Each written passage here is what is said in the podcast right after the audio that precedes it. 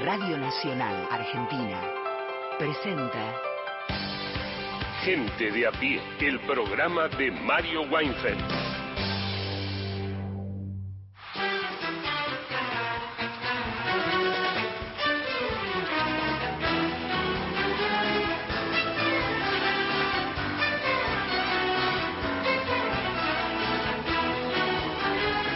Bienvenidas, bienvenidos a Gente de a pie. Vamos a estar con ustedes hasta las 5 de la tarde por AM870, por Radio Nacional Folclórica, más de 20 emisoras de todo el país que forman parte de la cadena de Nacional y, por supuesto, ustedes fundamental que nos llamen, que nos escriban WhatsApp, que nos comenten lo que quieran. Hoy no piden canciones porque hoy, ¿saben qué? Canciones van a sobrar no, nunca sobran, pero va a haber un montón. Así que nos pueden llamar al 0810-2220870 si es que nos quieren grabar un mensaje. Ahí las y los atiende Héctor Larrea. Más, más de eso no podemos ofrecer. Y si nos quieren escribir un WhatsApp, lo hacen. 113-870-7485. El equipazo, por supuesto, ustedes. El equipazo de Mario Weinfeld que ya empieza a contarnos de qué viene el programa de hoy. Beto Solas, ¿cómo le va? ¿Cómo estás, Mariana? ¿Cómo está la oyentada? ¿Cómo anda Lore? Todos bien operadores, oyentes queridos. Estamos muy bien. Hoy es viernes. Vamos a cantar con Gerardo un zambón. Un zambón. Así, un zambón, eh, con, un, con, un, acento en la O, y zambón. Eh, después vamos a conocer una banda uruguaya que se las trae. Y después un coro esperanzador. Pura esperanza. bien. Hasta ahí. Ahí está, ahí está el Beto adelantando su tema del día de hoy y ustedes la escucharon ahí tímidamente. Ella ya empieza a hacerse oír, como siempre. Lorena Álvarez, ¿cómo le va? ¿Cómo estás, Mariana Fossati? Hola, Beto, oyentes. y bueno, fin de semana para distendernos y qué mejor que libros y cine.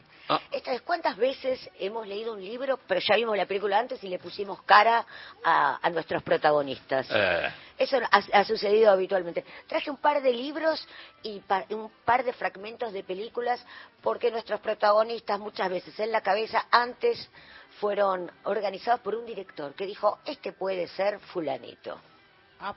Bueno, ahí está eh, la, capacidad de ver, ¿viste? De, ese, ojo clínico para todos los oficios. Para todos los oficios, ¿no? Eh, bueno, recuerden que estamos en Facebook, nos encuentran con el nombre del programa, que hay un podcast en Spotify para volver a escuchar fragmentos de los programas ya emitidos y en Twitter somos arroba gente de a pie AM.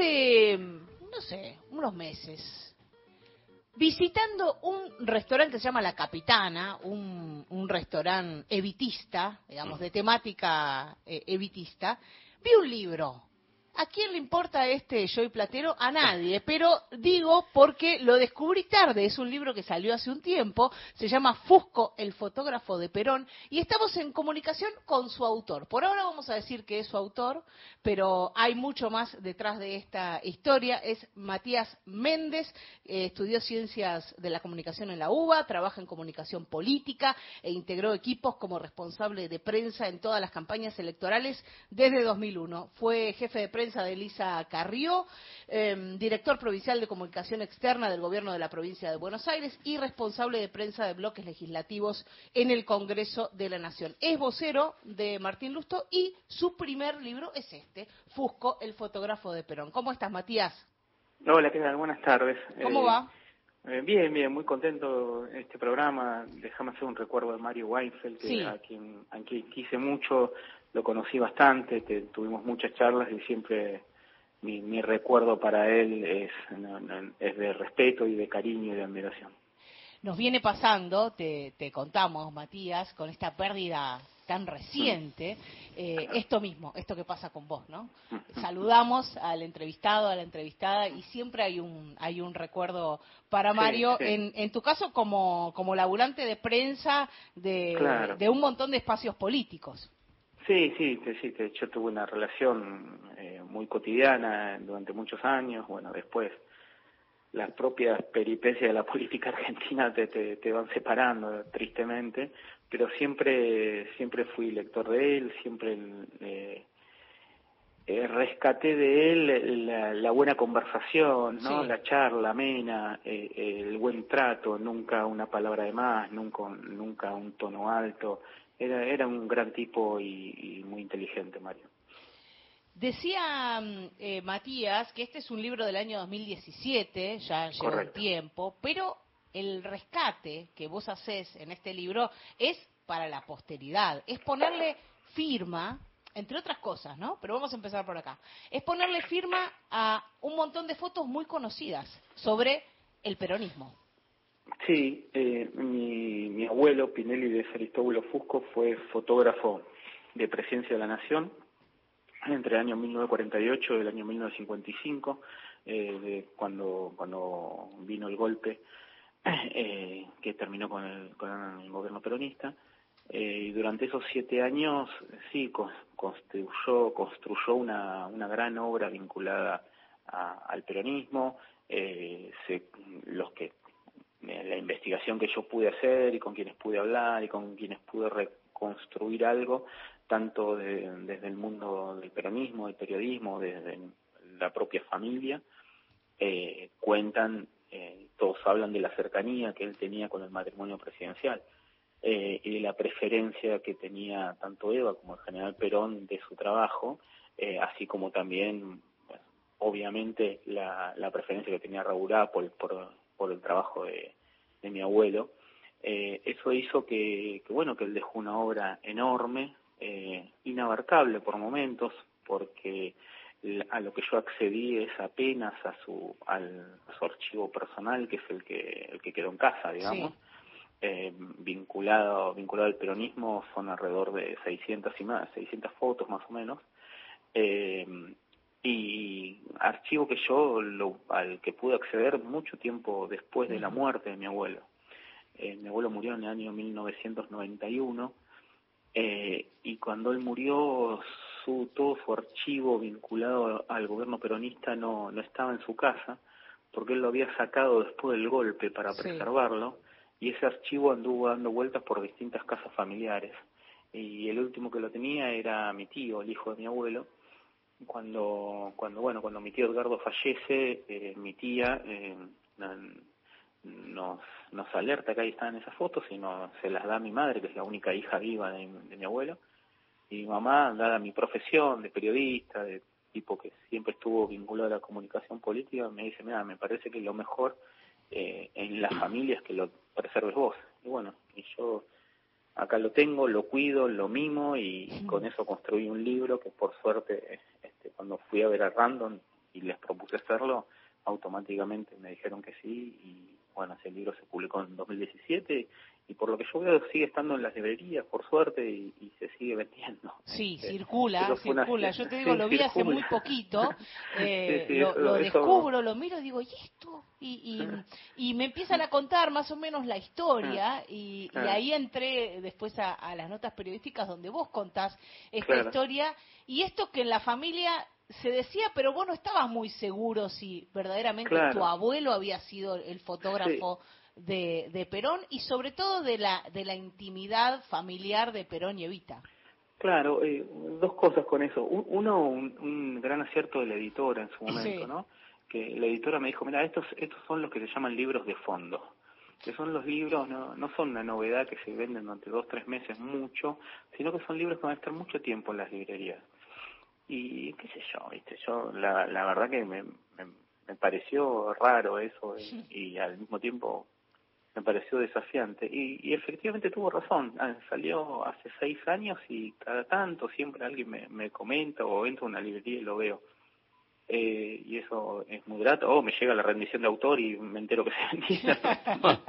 este, pero sí, efectivamente, eh, efectivamente mi, mi abuelo tuvo ese acceso a la intimidad de Eva, eh, del matrimonio en general. Eh, dicen que es porque tanto a Eva como, como al general Perón le gustaba el trabajo que hacía, las fotos. Yo imagino que también debería tener que ver con sus características personales, ¿no? De, no, sobre todo de no joder, digamos, ¿no? Cuando, mm. cuando alguien accede a gente importante, lo importante es siempre eh, aceptar y tener claro que es el, rol que tiene como un segundo plano.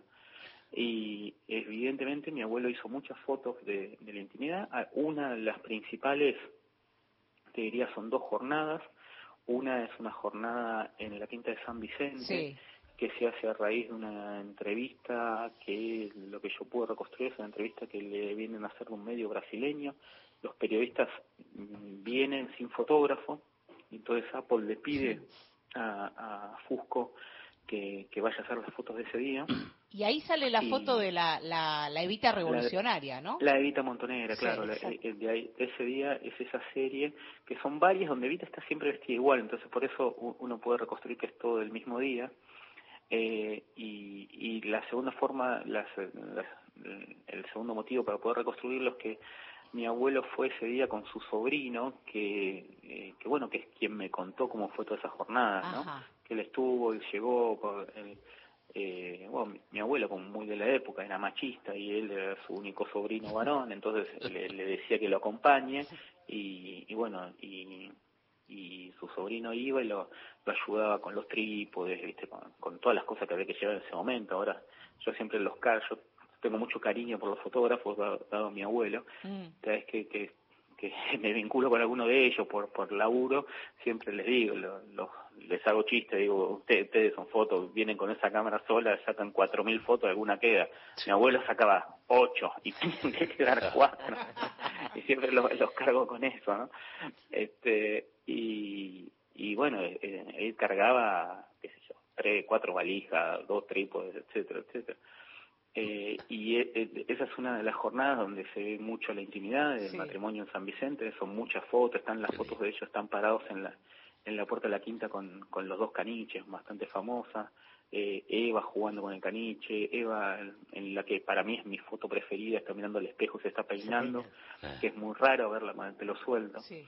Y, y, y después la otra que es cuando Evita vota en, el 11 de noviembre de 1951 en el hospital de Avellaneda, eh, que Evita está internada y bueno, le llevan la urna y ella vota ahí y bueno, que es, que es eh, a mí me cuentan, yo pude reconstruir con la familia, que ese día Apple lo llamó muy temprano a mi abuelo a la casa y le dijo, mire, usted tiene que ir al hospital, usted puede sacar solo dos fotos porque la señora está muy débil, se va a revelarle y me trae la foto.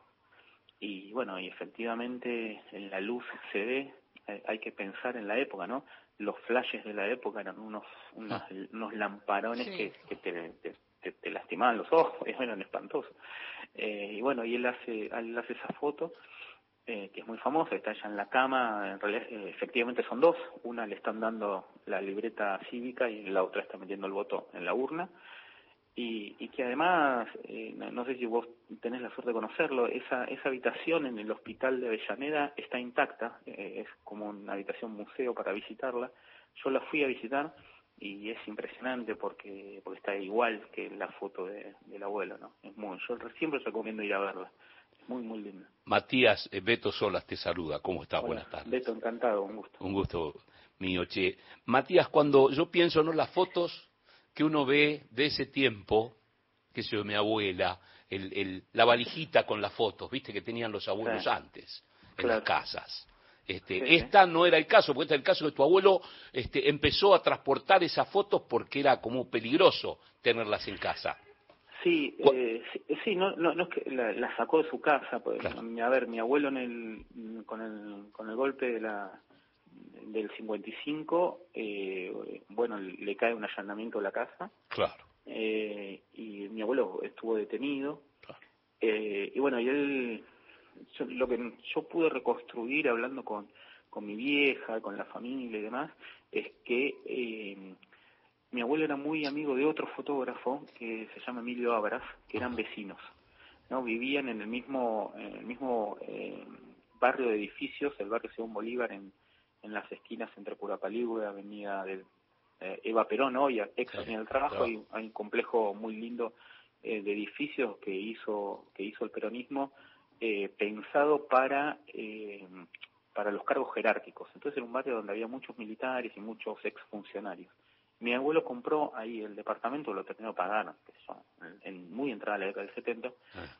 y, y Emilio Obras vivía en ese barrio también, a dos cuadras de distancia. Y bueno, mi vieja me cuenta que ellos tomaban mate y demás todas las tardes y hablaban.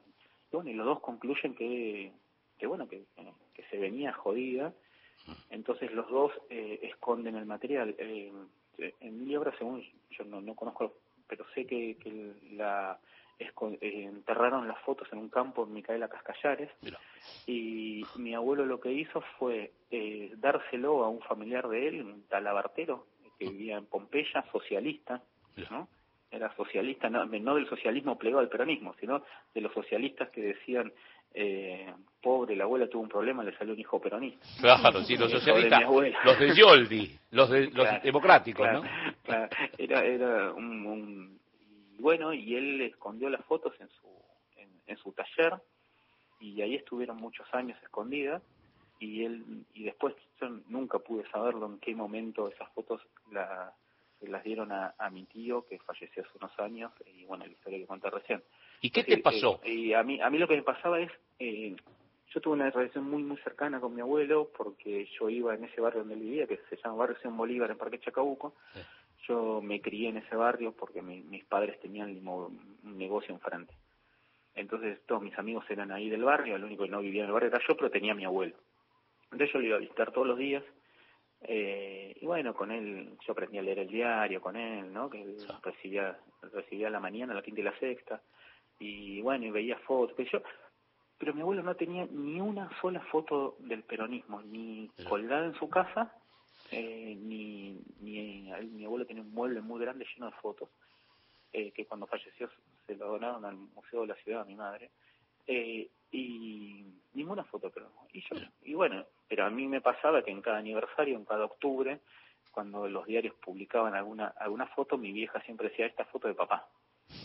Bueno, yo, crecí mucho mucho con eso, eh, yo iba, iba a tomar la leche, mi abuelo, pensaba que mi abuelo murió cuando yo tenía 18, yo a los 12, 13, 14 iba siempre, después ya estás un poco más grande, viste, tomas un poco de distancia, qué sé yo, y yo igual las buscaba al foto y no las había visto nunca, entonces yo qué sé yo, yo pensé que eran cosas de mi vieja, no, no estaba tan seguro que sea efectivamente así. Ah. Eh, bueno, hasta que efectivamente vi mi, mi tío cuando estaba vivo me me contó la verdad, me mostró la foto, me mostró esta foto de tu, de, tu abuelo. Eh, bueno, después fui reconstruyendo lo que pasó en el 55, que él estuvo en Cana. Eh, la historia que estuvo en Cana también es muy graciosa y habla también de la un poco de la, de la tragedia de la Argentina, ¿no? En ese momento lo, la, la Revolución Libertadora acusaba al, al peronismo de de, fotos pornográficas a raíz de la visita de Gina Lollobrigida a la Argentina. Qué maravilla. uno de los tantos mitos ¿no? de, la época. Claro, exacto. Y, bueno, la, la, cobertura de Gina eh, la hizo mi abuelo cuando vino acá, le sacó una serie de fotos muy lindas con el, el auto justicialista y viajó en el tren que fue a, al Festival de Cine Mar del Plata, Lollobrigida vino para eso. Ah. Eh, y bueno, entonces cuando vino el golpe, la dictadura, la dictadura consigue, imaginó, qué sé yo, algún milico pensó que, eh, que esas fotos existían y que mi abuelo era responsable de esas fotos y lo acusaban de tener un lente con un filtro infrarrojo, no sé qué pavada, por el cual le sacaba, al sacarle la foto, eh, China parecía desnuda. Era un delirio propio de la época. Y bueno, mi abuelo estuvo en Cana y y le preguntaban sobre eso, ¿dónde están las fotos? Y mi abuelo eso lo contaba eh, con el paso de los años cagándose de risa, naturalmente, ¿no? Pero sí, e, e, eso efectivamente ocurrió. Y bueno, eh, él, él, ahí dejó de trabajar en, en la Casa de Gobierno eh, y bueno, fue laburando de lo que pudo, qué sé yo, vendió el auto que tenía y, y después empezó a trabajar en publicidad y, y bueno, la fue ramando como como todos, ¿no?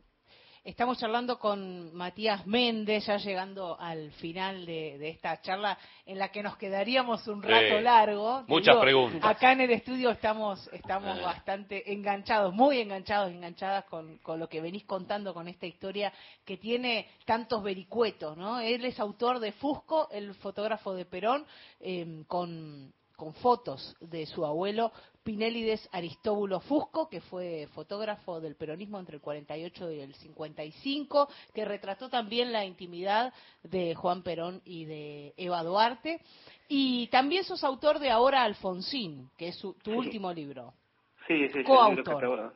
sí, sí, eh, acabamos de sacar hace un par de semanas eh, ese libro con Rodrigo Esteves Andrade que es un, un libro que, que lo que se propone es eso, retratar la, la campaña de Raúl Alfonsín en 1983 eh, en un periodo de tiempo muy corto que tomamos a partir del 16 de julio de 1982, que es cuando eh, hace el primer acto la Federación de Vox, y el libro se cierra en la madrugada del 30 de octubre, cuando Alfonsín eh, hace su discurso de triunfo en el Comité Nacional de Radicalismo y dice hemos ganado pero no hemos derrotado a nadie.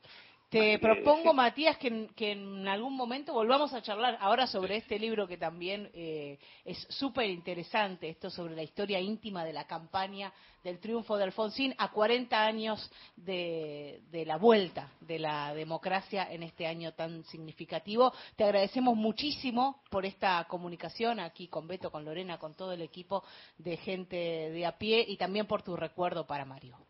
No, te, eh, te, agradezco a vos y bueno, nada, te agradezco mucho eh, que me haberme dado unos minutos para volver a hablar del abuelo, que siempre para mí es, eh, es grato y es emocionante. Un beso grande a todos. Era Matías Méndez, ese autor de Fusco, el fotógrafo de Perón, un libro maravilloso. La foto del abrazo, ese abrazo histórico del renunciamiento mm. de, Eva en el balcón, es de Fusco. Es la tapa de, de este libro. Son fotos que conocemos, algunas que no. Vale unos mangos el libro, pero los vale. Cada uno de esos mangos los vale. Nos vamos ahora a las noticias y volvemos en un rato. Radio Nacional. Marca País. Gente de a pie. El programa de Mario Weinfeld.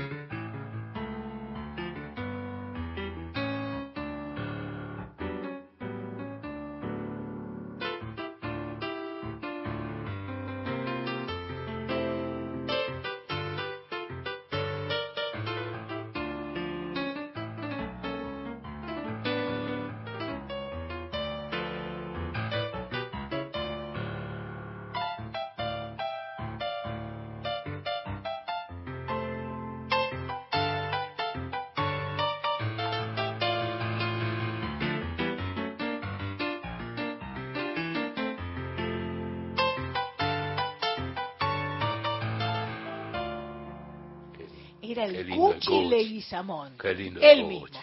Eh, haciendo una versión solo piano de chacarera para el chacho. Para el chacho, mira. mira vos. Gente de a pie. Hasta las 17.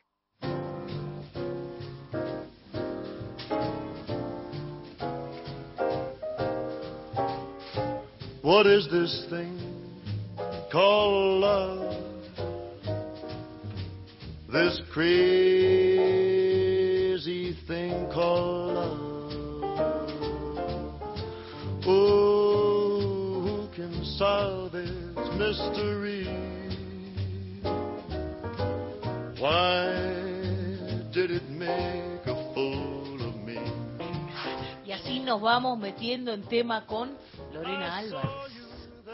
¿Qué es esto que se llama amor? Y quien canta es ni más ni menos que Robert Mitchum. En una faceta... Robert Mitchum. Robert Mitchum, cantor. Sí, tiene un discazo increíble. Bueno, ¿por qué Sí, Las cosas que nos enteramos hoy. Roberto Michum. me, lo, me, lo, me, lo, me imagino en el bar del, del Colorado allá en Coso, en Pompeya. ¿no? Exactamente, con un vasito de whisky cantando. Eh, ¿por, qué, ¿Por qué lo traje nuevamente? Básicamente porque esta semana me es una, fue una buena semana para leer y mirar películas. ¿Y cuántas veces hemos visto películas que ya leímos el libro y por ahí la cara no nos cierra? O al revés, empezamos un libro y decimos, cuando vi la película, por ejemplo, El talento de Mr. Ripley, Patricia Highsmith.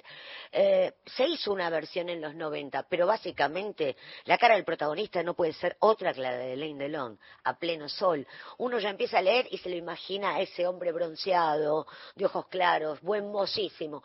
Eh, me ha sucedido de leer libros primero y si no al revés, ver la película. No, yo no tengo problema en leer eh, el libro aunque haya visto la película. Y esta semana pude ver eh, Adiós muñeca una película de 1975 basada en el libro de, eh, de Raymond Chandler.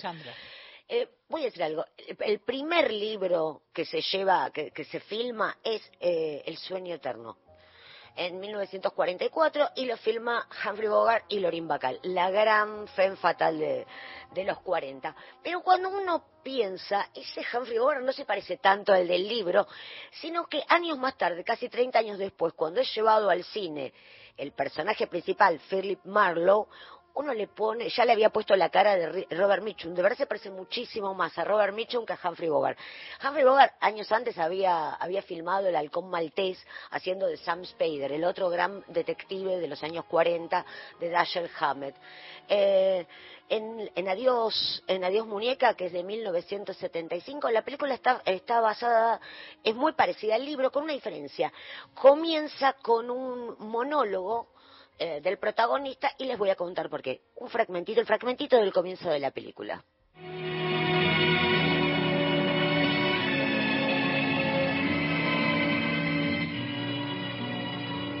La primavera pasada fue la primera en que me sentí cansado dándome cuenta de que empezaba a envejecer. Quizá tuvo la culpa el asqueroso tiempo que habíamos padecido en Los Ángeles o los no menos asquerosos casos que había tenido. Dar caza a maridos huidos y una vez hallados dar caza a sus mujeres para que me pagaran. O quizá era solo la triste realidad de que estoy cansado y de que me vuelvo viejo. El único placer verdadero que tuve fue seguir a Joe DiMaggio bateando la pelota en una increíble jugada para los New York Yankees. Bueno, ahora estamos a mediados de julio y las cosas están peor de lo que estaban en primavera, porque entonces no me encontraba metido en un cochambroso hotel dudando en llamar a la policía.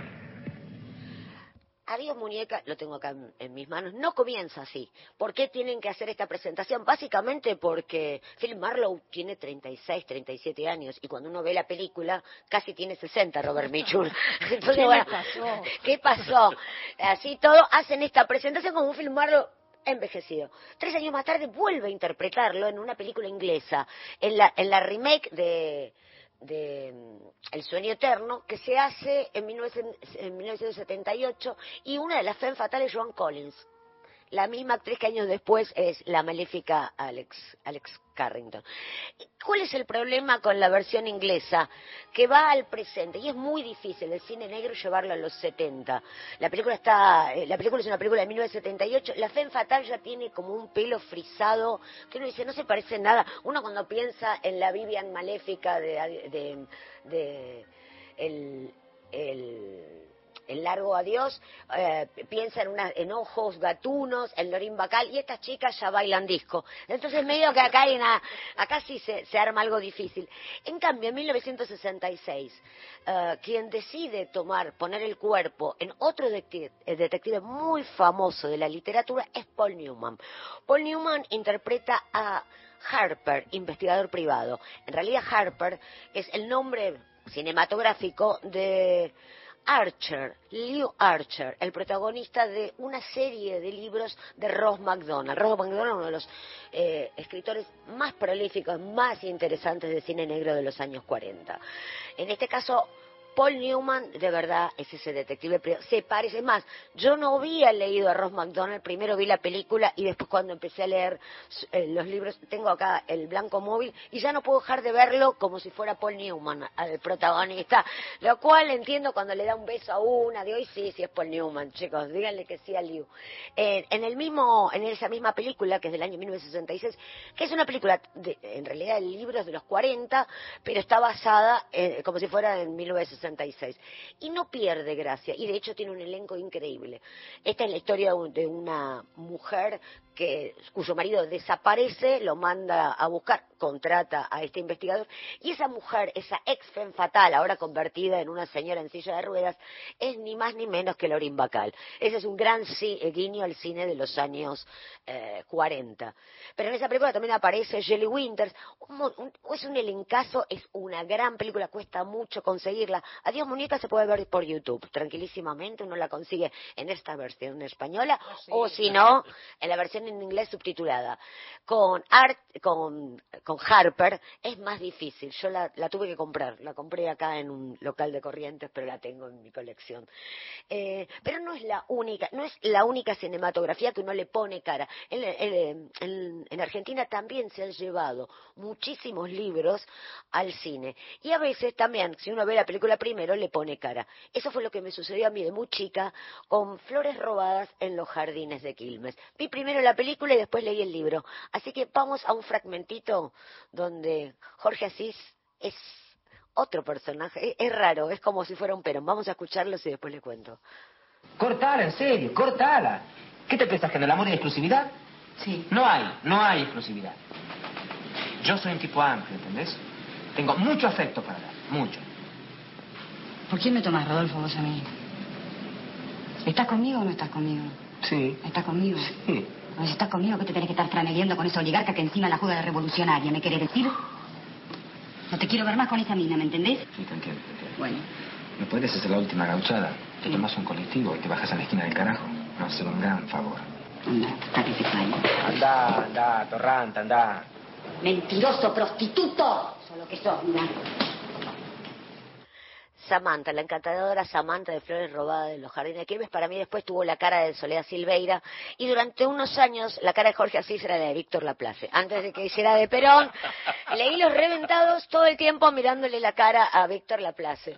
Eh, después se me pasó, después cuando vi a Jorge Asís en varios reportajes para la altura de Cuaderno del Acostado ya le pude poner la cara que correspondía. Pero la verdad que Soledad Silveira interpreta una Samantha encantadora, en esa película pasan muchos años y ella de, jovencita, de muy adolescente, pasa adulta, y es un gran personaje, al igual que el que hace Alicia Zanca. Uno termina leyendo el libro poniéndole eh, la cara de esos libros. Y hasta hace, poco también hubo algo que fue muy, fue muy significativo, que es un libro que se vendió entre el 2018 y 2019, que fue bestseller acá, que es El fin del amor, el libro de Tamara Tenemon, de la escritora y filósofa. Uno ya, que por ahí la conoce de las redes, a Tamara ya tenía su cara, el libro, todo, hasta que el año pasado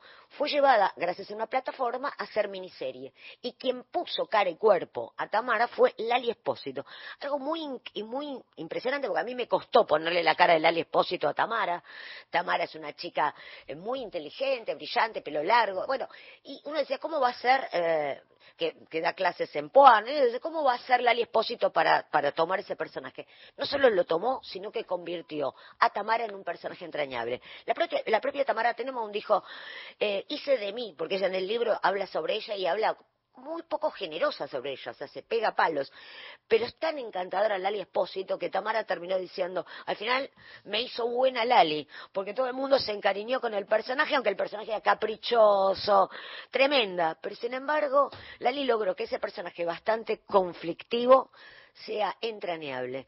Lo mismo ha sucedido con otro tipo de libros, como los de Agatha Christie. Uno piensa, ah, hubo varios Hércules Poirot, pero ¿quién no recuerda a Peter Ustinov? Peter Ustinov es el personaje más similar a ese, a ese, a ese belga, a ese investigador belga, y trabajó en varias películas, si bien hubo la más famosa, que es Asesinato en el Expreso Oriente, no la protagoniza él, sí protagoniza Muerte en el Nilo. Y también sucedió lo mismo. Luego leí todos los libros de Agatha Christie, creo que los leí casi todos, y a todos le tuve que poner la cara y la voz de Peter Ustinov. Pero de literatura, si de literatura hablamos, una miniserie en los 80 que fue un gran bestseller, de una autora australiana que tuvo dos bestsellers, El pájaro canta hasta morir y Tim. Tim fue protagonizado en su momento por un jovencísimo Mel eh, Gibson. Mi mamá había leído primero el libro. Cuando vio la película, no, nadie podía interpretar mejor a ese chico de una cara perfecta. Ese Mel Gibson jovencísimo tenía unos ojos preciosos, una cara hermosa. Y era un chico que era un poquito lento. Y se enamora así. casi no hablaba. Y como él era un actor debutante, lo bien que hacía. Iba bárbaro, un debutante que apenas ponía, eh, era su rostro, su cara, su belleza. Pero para el otro gran bestseller de esta autora, eh, fue Richard Chamberlain que le puso el cuerpo y Rachel Ward. ¿De qué estamos hablando? El pájaro canta hasta morir. Vendió muchísimos libros, pero tuvo muchísimo más rating. Un pedacito, un fragmento de la miniserie que en 1986 fue furor en la Argentina. Los muertos sepultados y bendecidos. Y tú y mamá han planeado toda mi vida. Esto debe terminar, Maggie. Mi vida pertenece a Dios. Siempre lo ha sabido. Ese Dios dulce y tierno es quien me ha arrebatado a los seres que he querido más en el mundo. Uno por uno. Frank, Hal, Stewie, mi padre. Y a ti, por supuesto. A ti también. Nosotros nos encariñamos mucho con la tele en los 80. La verdad que no se parecen en nada los personajes del, libro, pero bueno, uno le gustó tanto la historia, solamente Barbara Stanwyck, que se parece muchísimo a, la tía mala de la historia, pero el resto la verdad que fue un invento, pero bueno, la miniserie en ese momento era la historia, era casi una Camila versión australiana. Un cura que sigue siendo cura, aunque esté enamorado de una joven, solo por por ascender dentro de lo que es la estructura eclesiástica. Pero detalles también de, ayer que veía a Dios Muñeca, aparece en un fragmento Robert Mitchell, en un momento hay un, un gángster que es ni más ni menos que Sylvester Stallone. Y cuando uno lee el libro, cuando uno lee ahora ya no queda hacer que el pequeño Show, que es un personaje muy chiquitito, no tenga la cara de Sylvester Stallone. Que un año después se gana el Oscar con Rocky. Pero en esa película es una pequeña, una pequeña intervención haciendo de un matón para una madama. Y de verdad que es muy interesante ese cruce entre actores de distintas generaciones. Robert Mitchum, Sylvester Stallone, eh, lo mismo que dos años antes eh, Arnold Schwarzenegger. Mira lo que grandes actores de los 80 que participaron en remakes. Trabaja en El Largo Adiós junto a Elliot Gould. Elliot Gould es otro de los actores que hace de Philip Marlowe. ¿Por qué estoy hablando tanto de Marlowe? Porque ahora hay una película, se estrenó hace poco este año y está en plataforma, en Amazon, Marlowe. ¿Quién es él? Liam Neeson a mí me cuesta muchísimo. Después de haber visto a Robert Mitchum, después de haber visto a Humphrey Bogart, medio que es difícil, poner, es un gran actor, pero es como otro perfil. Pasa, después de haber leído bastantes libros, uno ya le puso la voz, la le falta lo recio, ¿no? Claro, esos personajes, por más que los la, la, la, película está basada en los años que corresponden, los 40. Está, bien. Está muy bien, la película es extraordinaria, está Jessica Lange, todo, todo lo que está bien. Pero, pero, como que falta algo, como que esa resitud de esos años cuesta trasladarla. Por eso también en los 70 costaba tanto poner un Marlowe y tuvieron que recurrir al pobre Robert Mitchum que ya estaba para tomarse unas copas en un bar. Eh, otros libros que ya sus protagonistas tienen cara. Alicia Zanca, La cara de los amores de Laurita, el libro de Ana María Joa.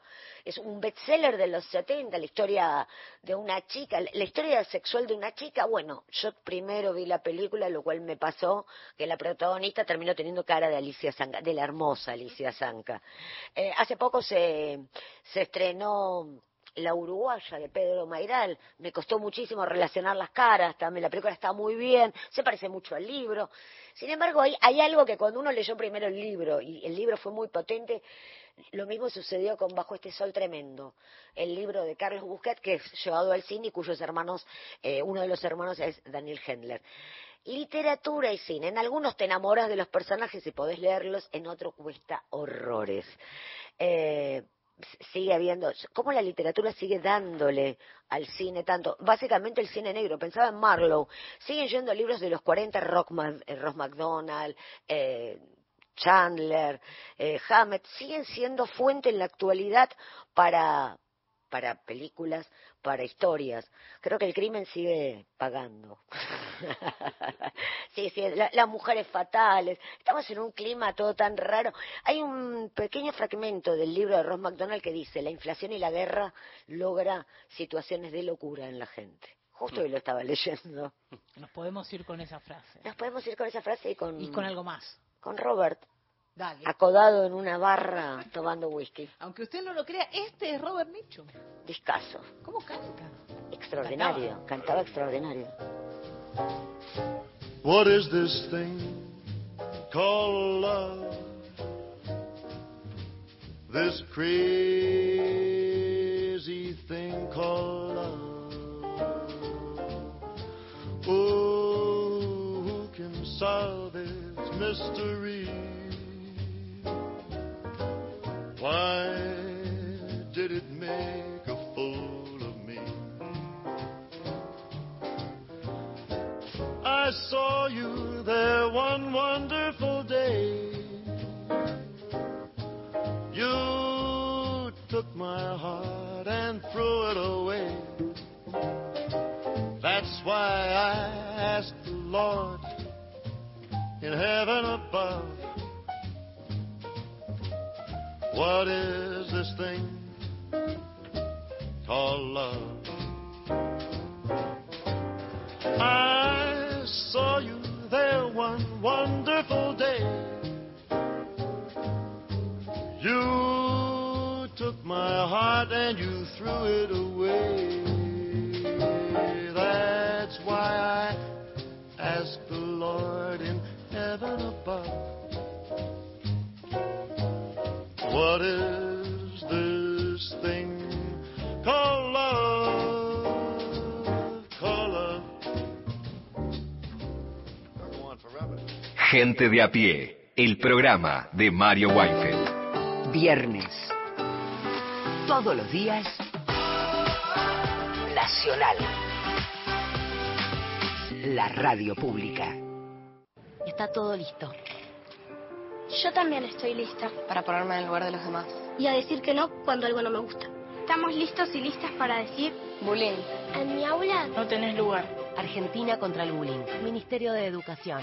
Ministerio del Interior. Argentina Presidencia. Si vas a tirar plásticos, cartones, vidrios, metales o papeles, llévalos siempre limpios y secos al contenedor verde o punto verde más cercano. O entregáselos en mano a un recuperador urbano. Para saber más, entra a buenosaires.gov.ar barra reciclables. Buenos Aires Ciudad. Pacho O'Donnell en Nacional. Apuntes de nuestra historia.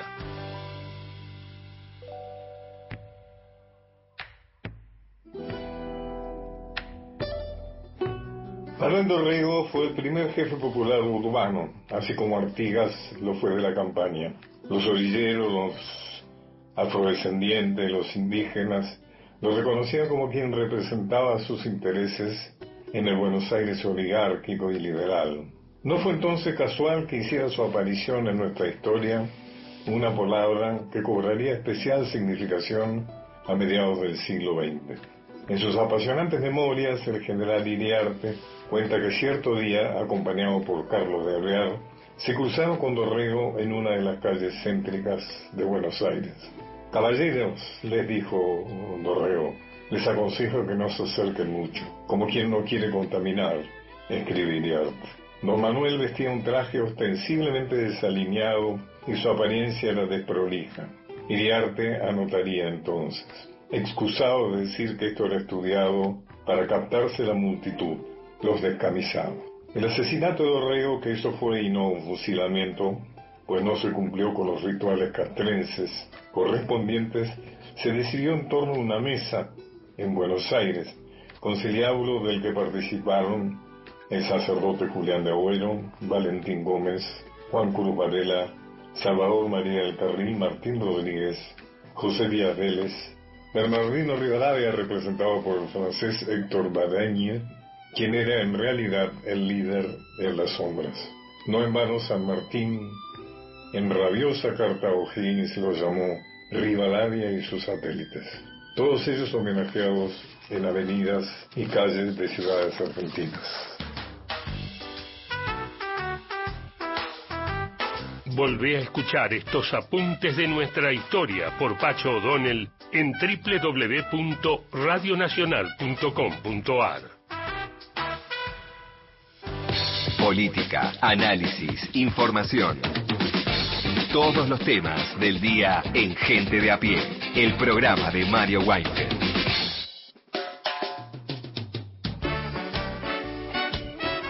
Hola, habla Miriam de Quilmes. Oyente fiel de este programa, de Mario, lamentablemente fallecido. Eh, quería decirle que yo los escucho desde el 2020. Tuve la suerte de estar en aquella reunión del local Cambalache en San Telmo, conocí a varios. Soledad de Castelar nos escribe también, dice ya que estamos en veda electoral creo que estuvimos bien con el tema de la veda. Por el momento venimos muy bien. ¿eh? Eh, dice, les comento algo que pasó ayer, 19 de octubre, eh, fue el día del cáncer de mama, el Día Mundial del Cáncer de Mama el tema en clase y hasta fui con una cinta rosa. Lo hablé con mis alumnos por tema personal y resultó muy emotiva la clase cuando una alumna comentó que su mamá está librando una batalla contra el cáncer. Nos emocionamos todos. Quise compartir esto con ustedes, Radio Nacional, porque son casi parte de la familia. Todos los días están en casa gracias a una radio vieja, la radio, no nosotros, que heredé de mi abuela, dice Soledad de Castelar. Gracias por tu mensaje increíble, Beto querido, ese impresionante, ¿no? Cuchile Guizamón, que si no hubiera existido lo tenemos que haber inventado, ¿no? Esa complejidad que tenían algunos arreglos de sus canciones que cantaban alucinantemente el dúo salteño. Y este es un temazo también, ¿no? La chacarera del Chacho la cantan los fronterizos en su primer disco Philips, si mal no recuerdo. Y El hombre de la G, ¿no? Con Tejada Gómez, cómo lo canta el dúo salteño, ese temazo. Bueno, como siempre, buena música. Abrazos sin romper la veda y sin romper nada, eh, un oyente, Gustavo, nos manda una foto con el candidato Sergio Massa y dice, hace 15 años le dije a este pibe, sos presidenciable. Eso dice Gustavo de Torcuato y con eso nos vamos a las noticias de las 4 de la tarde con el servicio informativo de Radio Nacional. Seguimos con ustedes hasta las 5 con el equipazo de gente de a pie, el equipo de Mario Weinfeld por AM870, por Radio Nacional Folclórica, más de 20 emisoras de todo el país que nos llevan a recorrer el territorio nacional.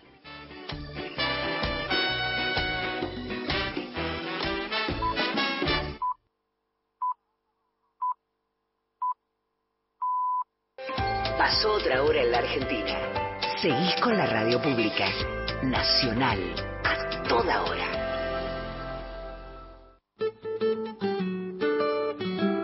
Gente de a pie, el programa de Mario Weinfeld. Siempre recuerdo, y alguna vez te conté, se disputaban las elecciones un domingo. El viernes anterior a las elecciones se le ocurre al quien era presidente, Eduardo Dualde, ofrecer reportajes a los diarios. De viernes para sábado, salir los diarios el sábado en la previa de las elecciones y sin duda durante la veda. Claro, te llama el presidente, listo. El presidente dice que dar un reportaje que hace, vas y lo reporteás. No solo vas y lo reporteás, sino que va, que se va el presidente. En este momento todo eso ha bajado un poco el precio, pero en general, y en los diarios se hace, van algunas personas de cierto, o sea, van personas que tienen dentro de la línea de los periodistas algún no sé, algún rango, algo vestido. Yo era el jefe de la sección política de Paz, me fue con Diego Schurman, que era un excelente periodista de política, conocía muy bien peronismo, y sindicalismo, entre muchas otras cosas, y fuimos los dos. Y la, la, la, conversación en sí, el reportaje era muy complicado. ¿Qué quería Dualde? Salir en el diario el día anterior. ¿Por qué? Porque estaba convencido de que iba a ganar. ¿Que iba a ganar quién? Kirchner. Dos, la conversación era dificilísima porque todos, como decir, pisamos huevos de la veda. Entonces no podías preguntar mucho, no podías hablar. Había no se puede hablar. En realidad la veda es no, es un poco, se puede hablar un poco de política, pero con el presidente el día anterior algunos gritarían que yo nos íbamos cuidando mucho. Pero en realidad lo que me quedó de ese reportaje que no entrará en la historia es cuando llegamos. Dualde era y es, hace bastante que no lo veo personalmente, lo he visto mucho, un hombre al que se le notan mucho los estados de ánimo, ¿no? O sea, cuando está de buen humor, sonríe, está bien plantado, que yo cuando está de mal humor, se le marcan mucho las comisuras, ¿no? Se le marcan comisuras para abajo, qué sé yo, está muy tieso en donde está sentado, que yo, y nosotros llegamos y estaba radiante. La gente dijo, ¿cómo, cómo está, presidente? ¿Qué sé Dice, muy bien, ¿por qué? 75-25. ¿qué 75-25? Y él nos dice, el flaco, que así le decía Kirchner, le gana a Menem 75-25 en la segunda vuelta, que es la única que importa. O sea, él tenía encuestas en las que creía, encuestas que estaban bien por una vez. En 2001 les ha ido pésimo las encuestas, pero ahí le fue bien. Y entonces él ya calculaba cómo iba a salir la segunda vuelta si Kirchner entraba. En la segunda vuelta ganaba, cosa que se dio cabalmente, esa vez se acertó. O sea, no se dio el 75 a 25 sencillamente porque Menem se, se fugó, digamos, esquivó la disputa electoral y no la no dio la no dio, en fin, no se presentó a la segunda vuelta una maniobra artera de muy baja calidad institucional. Ese efecto Le Pen, hay quien piensa hoy, yendo muy lejos, que podría utilizarse en algún sentido si Unión por la Patria llega a un balotaje con Javier Milei. O sea, si este es un monstruo, es un tipo difícil, la derecha, Donald Trump, Bolsonaro, las cosas que dice, su vida y qué sé yo, plantear lo que algunos llaman una campaña del miedo, una campaña de antagonismo. Pero el dilema hoy es otro. El dilema hoy es otro porque para llegar eventualmente a esa situación, primero hay que salir en uno o los dos primeros puestos en octubre. Continuamos con Gente de a pie. El programa de Mario Weinfeld por Nacional. El equipo de gente de a pie del programa de Mario Weinfeld está integrado por Paula Nicolini, Erika Sotomayor y Miguel Fernández en la producción. En la operación técnica, Natalia Liubarov y Pepe Undiano. Oh. será mucho. Mire que estamos en veda, grita el mayoral. No dijeron nada. Bien, no, no se entiende. Es, es inentendible lo que dicen. Bueno, em, en el control central de Radio Nacional, Hernana Bella y Leandro Rojas. Las y los columnistas son Lorena Álvarez, Victoria de Masi, Mariana Enríquez, Miguel Fernández, Hernán Fredes, Juan Manuel Carp, Paula Nicolini, Martín Rodríguez, Beto Solas, Erika Sotomayor, Gustavo Vergara y Gerardo Villar. En la locución, Mariana Fossati. Influencias tangueras aquí y allá, de eso se trata mm, la consigna para escuchar unos tanguitos que en el caso de hoy no será tal tanguito porque hay una influencia del tango, pero en la obra de Fito Páez. Nos vamos a meter un poquito ahí. Fito suele hablar del tango, es, es algo que ronda, es más, eh, la cortina, una de las cortinas de, gente de a pie, que eh, es una composición de Fito, es un tango. Ahí está, mirá, recontra piazoleano. Eh, y forma parte de Futurología Art, uno de los últimos discos de, de Fito. Así que está Está también, eh, estuvo en su casa el tango, el jazz, él siempre lo dice, ¿no? En, la discoteca de su viejo, en esos discos de vinilo que quienes vimos la serie vimos que iban a comprar con el viejo en Rosario. Bueno, aparece el tango en Carabelas de la Nada, por ejemplo, diciendo, lo del tango es una idea que me toca aunque no quiera, una cosa medio, no me gusta, pero no me queda otra, estoy encerrado en esto. Y lo que vamos a escuchar ahora es Cadáver Exquisito, donde también aparece la palabra tango, pero no es tanto eso, sino que hay algunas palabritas, algunos giros poéticos que son más bien tangueros. Comienza el día y una luz sentimental, dice, usa la palabra sentimental ahí, que no es muy rockera, que digamos, nos envuelve, vuelve y se va, habla del tango, va a nombrar al tango. Esto es parte de un disco que se llama Euforia, disco del año 1996, que era la época de los MTV Unplugged. Y como a Fito no lo llamaron para grabar el MTV Unplugged, dijo, ah, me grabo mi disco en vivo yo.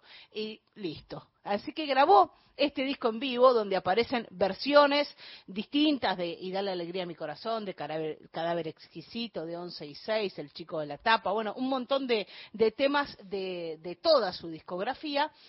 Y cuando mm, hizo la, la gira presentándolo, año 1996, yo todavía vivía en Bahía Blanca y me acuerdo que vino con Miguel Ángel Estrella.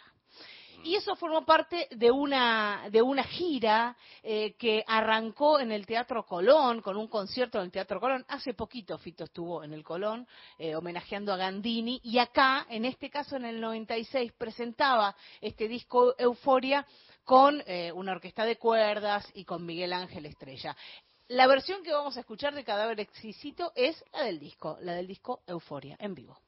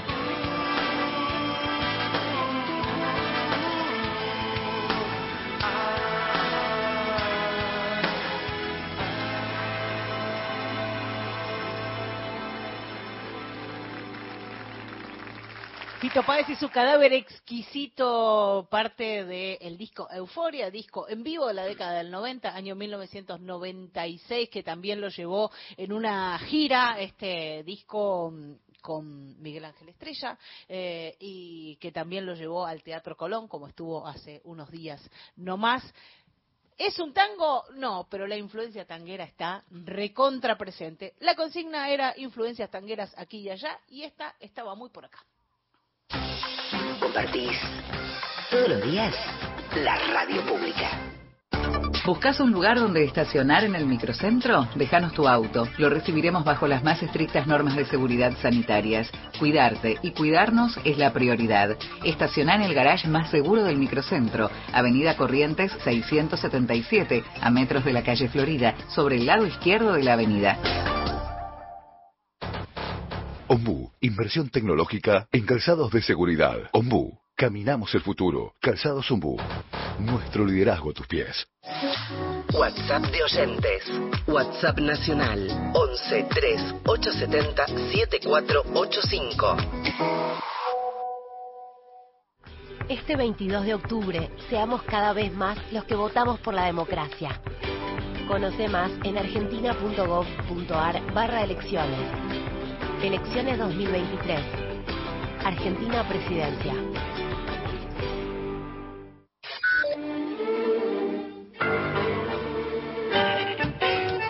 Tango. Rock. Folclore. Clásica. No importa cuál sea el estilo lo que importa de la música es cuando deja una marca en tu vida. Radio Nacional. Marca País. En las tardes de la radio pública, Gente de a pie. El programa de Mario Weinfeld.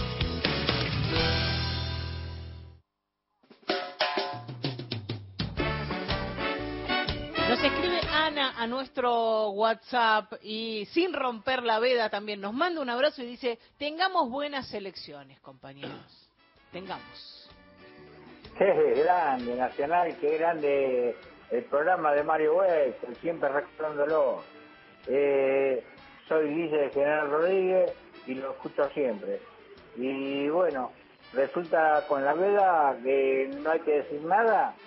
¿Qué eso? Esto loco, viste que hacen cualquier cosa.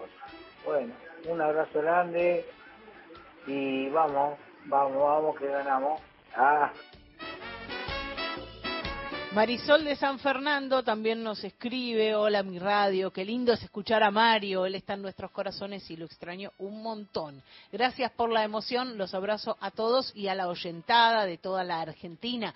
Nos dice Marisol de San Fernando que nos escribía al 1138707485. Ese es nuestro WhatsApp, ahí nos pueden escribir mensajes y si prefieren grabar y que su voz salga al aire por la radio pública, nos llaman al 0800 222-0870. Ahí tienen 30 segundos para grabar un mensaje.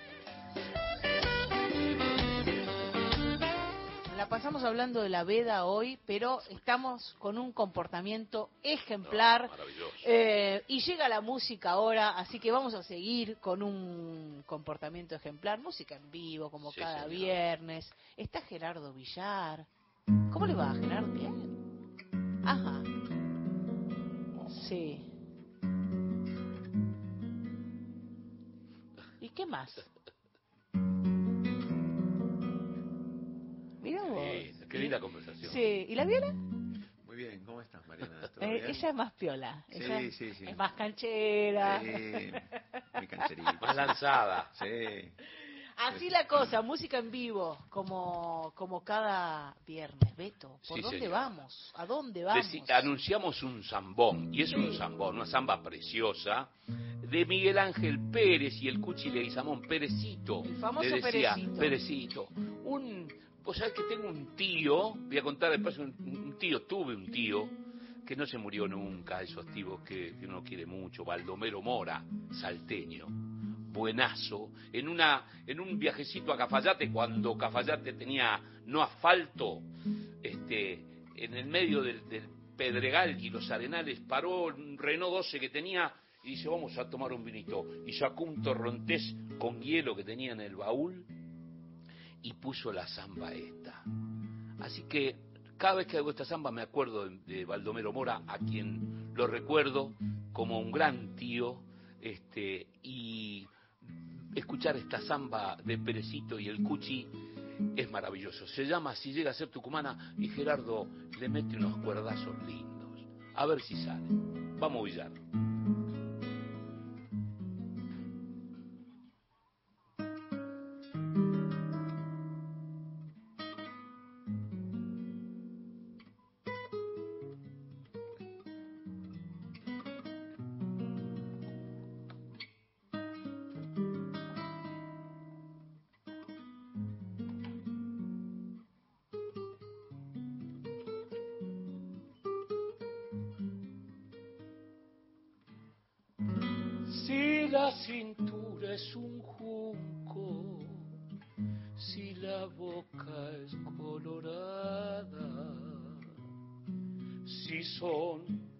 Ojos retintos, esa moza es tucumana.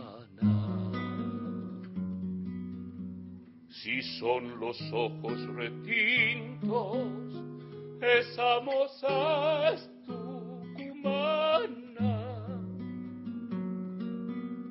si es dulce como esa niña y airosa cuando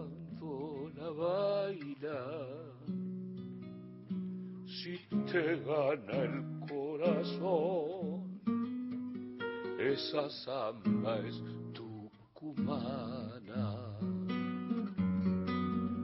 Si te gana el corazón, esa samba es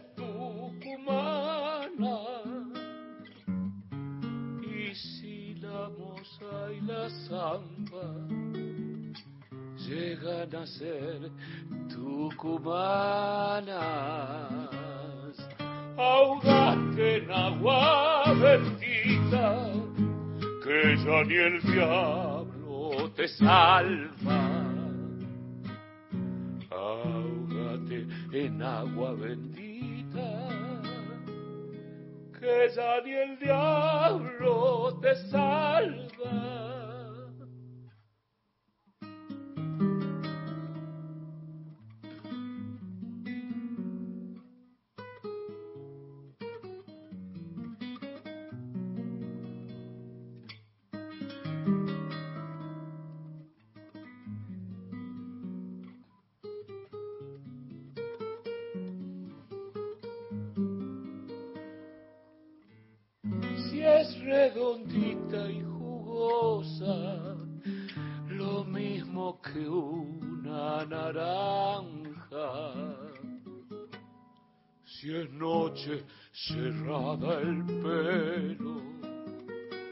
Esa moza es tucumana. Si es noche cerrada el pelo, esa moza es tucumana. Si a las sombras del pañuelo le va anudando distancias, si te consuela y te miente, esa samba es tucumana. Si te consuela y te miente, esa samba es tucumana. Y si la moza y la samba llegan a ser tucumanas, ahogate en agua bendita, que ya ni el diablo te salva. Ahogate en agua bendita, que ya ni el diablo te salva.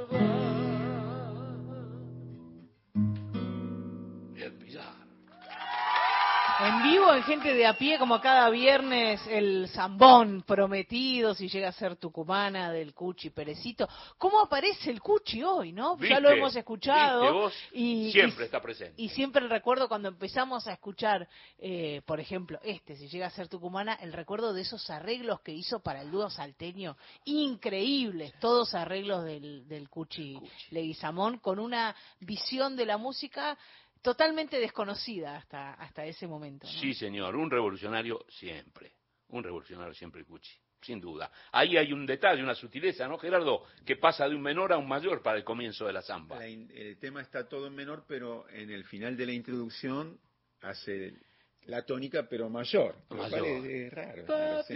Eso lo, tocamos recién así y está sacado del arreglo original. Y hablando también de materiales encontrados, hoy empezamos el programa hablando de Fusco, el fotógrafo de Perón, apareció en un momento, esas aparecieron esas grabaciones que hizo el, el Cuchi de gira en Alemania, creo que fueron, donde él eh, toca el piano solito y cuenta historias, eh, material que siempre recomendamos eh, ir a buscar y volver a escuchar para encontrarse con, con ese genio, el musical, el tipo salteño chispeante que era, el intelectual que era el Gucci, que era un gran poeta. ¿Cómo? Porque la samba del duende es de él. Sí, la samba del carnaval también es de él. El carnaval también es de él. Y, y, bueno, y por laburar con Castilla, el tipo se puso a un lado y se puso a hacer solo las, las melodías, pero era un gran poeta. Un gran poeta. Y cuenta, ahí de ese disco cuenta la historia con Manuel Castilla, el barbudo Castilla, cuando le escribieron a Maturana, que cuenta el amor a dos patrias, dos, no se puede amar a dos patrias, ¿no? Este, muy lindo, muy lindo ese material, ese material del Cuchi, donde cuenta esta historia de la, si llega a ser tucumana también, ¿no? Este, que es muy linda la historia. Estaban en Francia y tenían una amiga tucumana que estaba queriéndose acollarar o juntar con alguien y entonces este, dice que ahí se puso a escribir el tema de si llega a ser tucumana, guarda. Cuidado. El Beto Sola, Gerardo Villar, gente de a pie. Gente de a pie, el programa de Mario Weinfeld. WhatsApp de oyentes. 11 3 870 7485.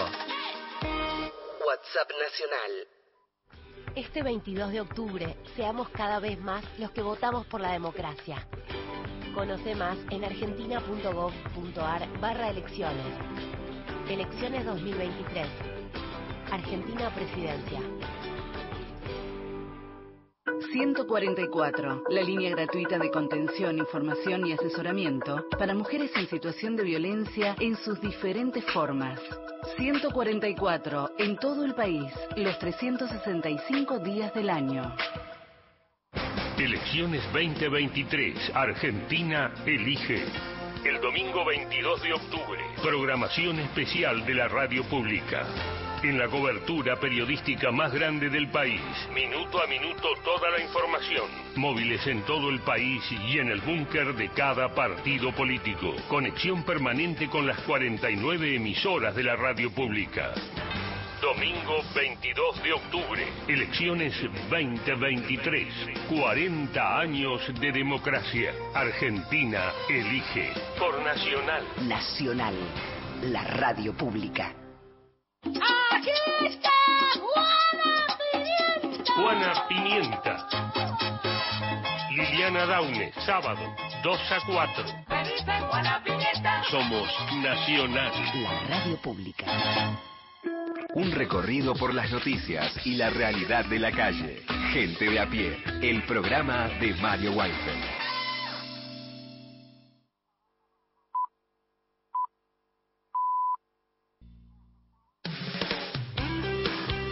En las tardes de la radio pública, Gente de a pie. El programa de Mario Weinfeld.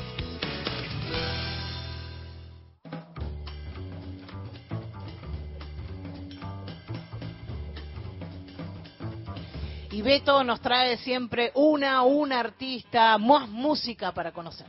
Sí, señor, pero siempre Pepe Undiano es el que nos guía, el operador define en este cotejo columnístico.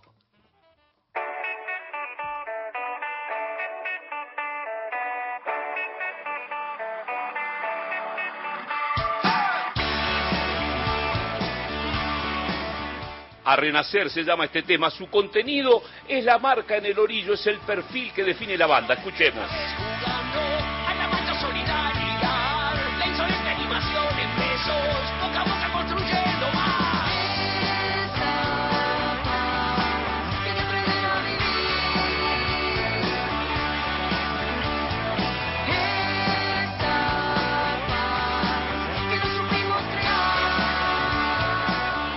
La música de este grupo es reconocida, según quienes lo escucharon en vivo, por ser controversial, constante, divertida.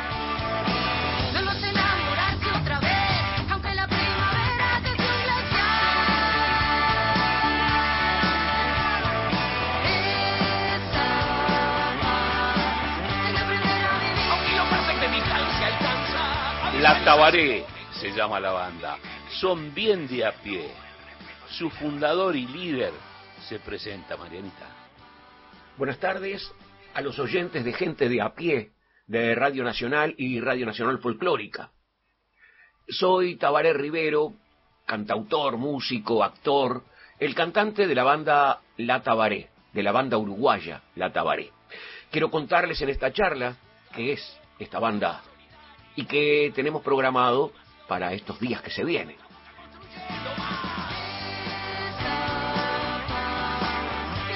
Tabaré Rivero, cantautor, actor, creador de la Tabaré en 1985, ni bien terminó la dictadura en Uruguay. Cuenta él sobre su lugar de nacimiento y cómo descubre la música.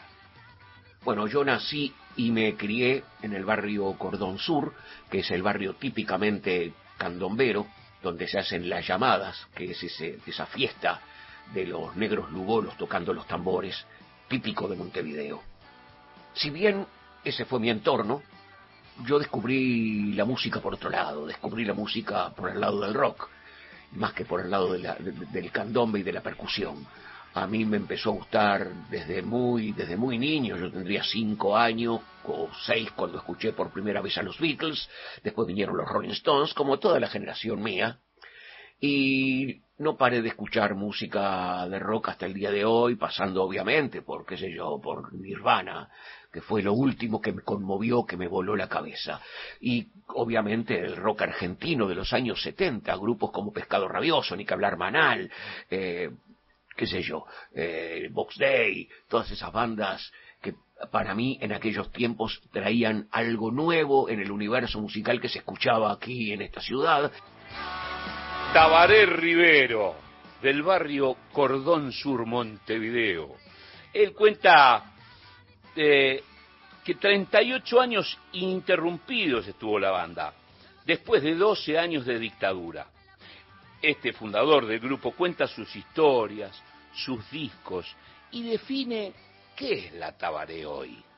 Y bueno, ahora con 14 discos editados, con un montón de festivales, de toques, eh, en fin, con, con experiencias inolvidables que fueron el motor de mi vida. Y dicen también que la Tabaré es algo más que una banda de rock. En definitiva es una banda de rock, bajo, guitarra, batería, power trio, rock y blues, pero que me echamos con, con folclore a veces, con tango a veces, hasta con jazz de Nueva Orleans que quede claro, no free jazz, jazz de Nueva Orleans, jazz negro, del sur, de los esclavos. Y todo eso lo conjugamos con el teatro, porque hice carrera actoral. Y también tratamos de, en las letras, tener algo poético. Si bien la poesía a veces es una palabra que suena demasiado rimbombante para el rock, pero intentamos que las letras digan algo que expresen cosas que nos pasan en el diario vivir, pero con cierta ironía, con cierta rabia, con cierta falta de respeto, con arte también, ¿por qué no? El músico, actor y autor uruguayo Tabaré Rivero repasa las grabaciones de la banda y cuenta sobre este reciente disco. Bueno, como decía, la Tabaré tiene ya 15 discos editados, algunos en vinilo, otros en cassette y CD, y este último vuelve a salir en vinilo, ya salió en las plataformas, ahora a la brevedad, en estos días, van a, va a salir el disco en vinilo. El disco se llama Urutopías, o sea, utopías uruguayas, urutopías. Es justamente esa necesidad de imaginarnos que podemos lograr un mundo mejor. A veces se nos hace cuesta arriba pensar en cambiar algo del mundo. Sin embargo, voy a seguir intentándolo porque tengo hijos y porque no me rindo a dejar eh, este mundo tan enfermo a mis hijos. Es un poco ingenuo de mi parte, pero es lo que puedo hacer. Cantar canciones, hacer arte, tratar de que el arte vuelva a ser un medio de comunicación humana y de lucha y de resistencia. Eso es la tabaré.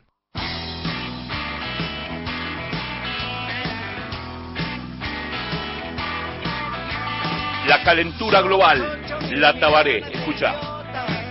Que dejaremos al planeta en derrota. No hacemos nada para transformar el destino de la humanidad. Seguir sentado, muy tranquilo en tu sillón. Uno de los temas del disco Urutopías es la calentura global. Escuchemos.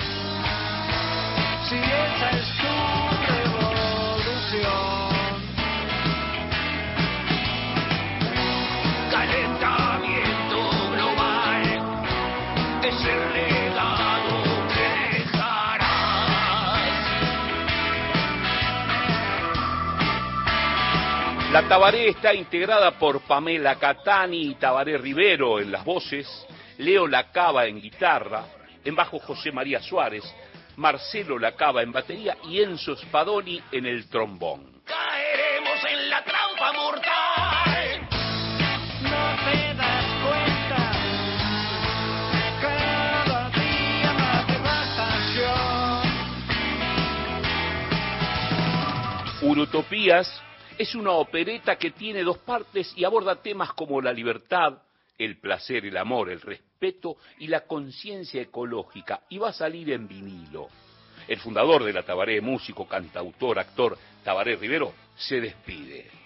Por último, quiero agradecer infinitamente a este programa, gente de a pie, que está en Radio Nacional y Nacional Folclórica. Te mando un abrazo, Beto Solas. Y bueno, contarles que vamos a estar dentro de muy poquitos días, los primeros días ahora de la primera semana de noviembre. Ya vamos a estar ahí tocando el 3 de noviembre en Niceto Club. Y en La Plata vamos a estar en el Centro Cultural Los Lobos el 4 de noviembre, al otro día. Bueno, esperamos que se den una vuelta por ahí si tienen ganas para escuchar esta banda uruguaya, legendaria banda uruguaya de la contracultura. Y nada, agradecer nuevamente la oportunidad de comunicarme con ustedes por intermedio de este programa y de esta radio. Muchísimas gracias, nos vemos. La euforia se llama, ¿eh? La Tabaré. Y si nos vienen a buscar, si nos tenemos que esconder, si nos tenemos que escapar, correr, correr, correr. okay.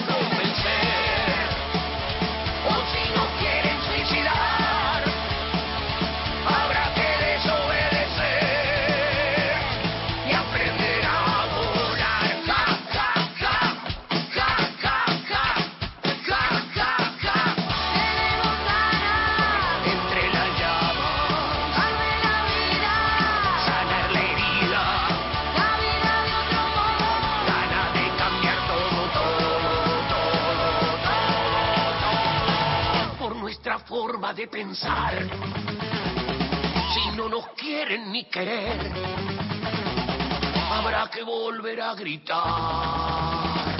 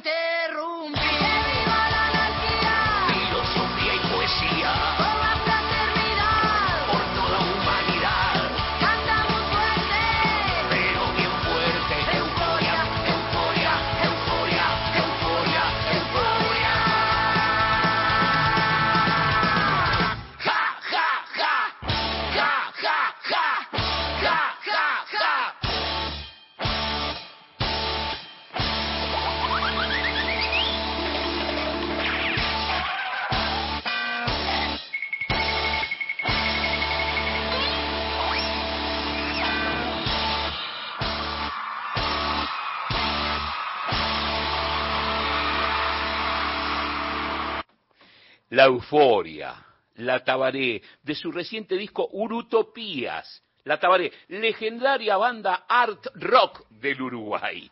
Un cruce de música y teatralidad para escuchar, ver y sentir. La escuchaste, la descubriste en Gente de a pie, el programa de Mario Weinfeld, acá, en Radio Nacional, Nacional Folclórica. Sino dónde, compañera Mariana. En Uruguay no, ¿no? Eh, está difícil. Temporada primavera. Nacional. Todos los climas. La radio pública. Pequeños grandes hábitos. Sacar la basura de 19 a 21 horas y dejarla en bolsas cerradas dentro del contenedor negro o gris son pequeños hábitos que podemos sumar para empezar a generar grandes cambios. Juntos podemos construir un futuro mejor. Conoce más en buenosaires.gov.ar barra Ciudad Verde. Brazos abiertos. Buenos Aires Ciudad. 40 años. Memorias de la democracia. 2014. Aparición del nieto 114. Traigan el día, el día que traiga el sol, el día que él, que te perdía. Yo no persigo más que justicia, verdad y esto que estamos viviendo hoy, que es el encuentro de los nietos. Y ahora mi nieto, y ella estará diciendo, mamá, ganaste, ganaste una batalla larga. Estela de Carlotto. Ya tengo mis 14 nietos conmigo. Los portarretratos vacíos que lo están esperando van a tener su imagen. Es un artista, es un chico bueno. Él me buscó. Se cumplió aquello que decíamos las abuelas. Ellos nos van a buscar como nosotros los seguimos buscando. Yo soy Ignacio, o Guido, porque ella está muy firme con esa decisión. También entiendo que hay una familia que hace treinta y pico de años que me está nombrando de esa manera y, y para ellos soy Guido. Pero me siento cómodo con eso, me siento cómodo con la verdad que me toca y esencialmente estoy feliz. Ignacio Guido Montoya. Lo que yo más disfruto es la felicidad en, en los demás. Y yo quisiera que esta situación que estoy viviendo hoy sirva también un poco para que entendamos todos, digamos, la importancia que tiene cerrar estas heridas que se han abierto hace tanto tiempo y que de alguna manera yo tengo la suerte de ser parte de alguna forma de este pequeño proceso de cicatrización. Es una deuda del bien. Contenidos y memoria histórica. Radio Nacional. 144, la línea gratuita de contención, información y asesoramiento para mujeres en situación de violencia en sus diferentes formas. 144, en todo el país, los 365 días del año. La tarde se escucha en Nacional. La radio pública. Política, análisis, información. Todos los temas del día en Gente de a pie. El programa de Mario Weinfeld.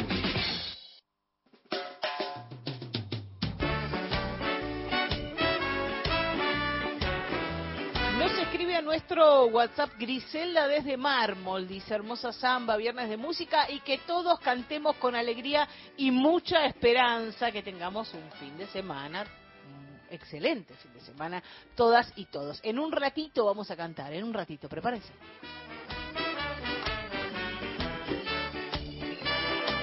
Alejandro de Cervantes, Río Negro, dice, buenas tardes, este domingo a votar todas y todos en masa. No lo entendí muy bien. Y mm, acá también eh, Carlos Gali de Villa Luzuriaga dice, ustedes tienen que tienen más información sobre el tiempo que yo. ¿Se sabe cómo estará el clima este fin de semana en la localidad de Salvador Massa? Creo que es soleado, por lo que dice acá. Buen tiempo por ahí. Gracias, un abrazo grande, nos dice Carlos Gali. Sin romper la veda, eh, se viene una jornada de votación. Beto, ¿dónde vota y cuál es el ritual familiar?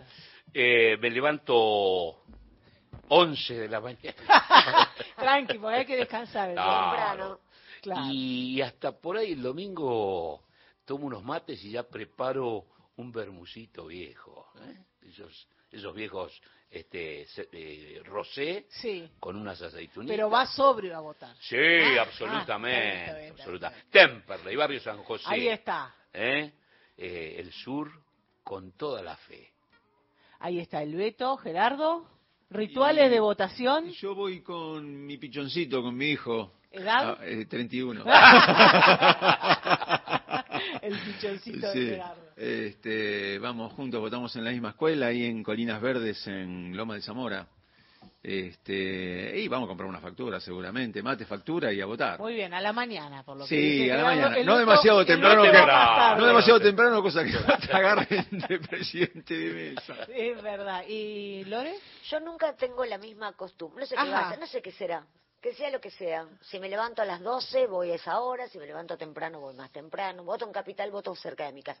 Es la última vez que voto en esa escuela, porque hice el cambio de... Domicilio. Sí, así que bueno, me voy a despedir la escuela, todo. La votación pasada en Capital fue un poco complicada por el Sí, tema de doble, la, el- la el- boleta electrónica, electrónica, que- que ahora no va a estar.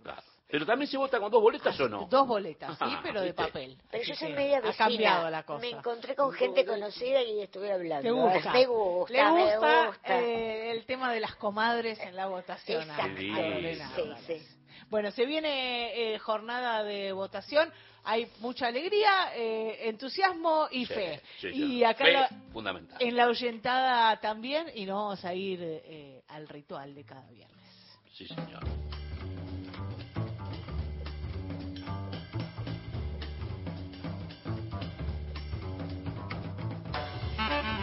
Y el ritual de, de cada viernes es el de cantar, el de despedir la semana cantando. Ya Sí. de por sí los viernes son muy musicales aquí Sí. en Gente de a pie y esa costumbre que nos ha dejado Mario, de cantar todos los viernes, cuando el programa iba una vez por semana también se cantaba eh, todos los, to- todas las semanas, todos los sábados. Así que ha llegado el momento del coro. Sí, señor. Compañero Beto. Y si, si uno, si lo hubiésemos, ¿no, Pauli? Si lo hubiésemos consultado a Mario, eh, le hubiésemos propuesto Samba de mi Esperanza. Mario decía, vamos con todo.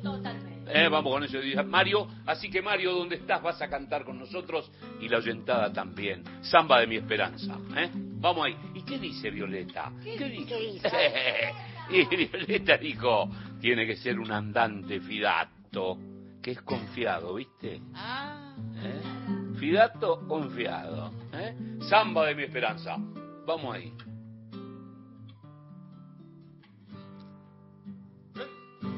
Samba de mi esperanza, amanecida como un querer. Sueño, del alma, que a veces muere sin florecer. Sueño, sueño del alma, que a veces muere sin florecer. Samba, a ti te canto, porque tu canto derrama amor. Caricia de tu pañuelo que va envolviendo mi corazón. Caricia de tu pañuelo que va envolviendo mi corazón. Estrella tú que miraste, tú que escuchaste mi padecer. Estrella, deja que cante, deja que quiera como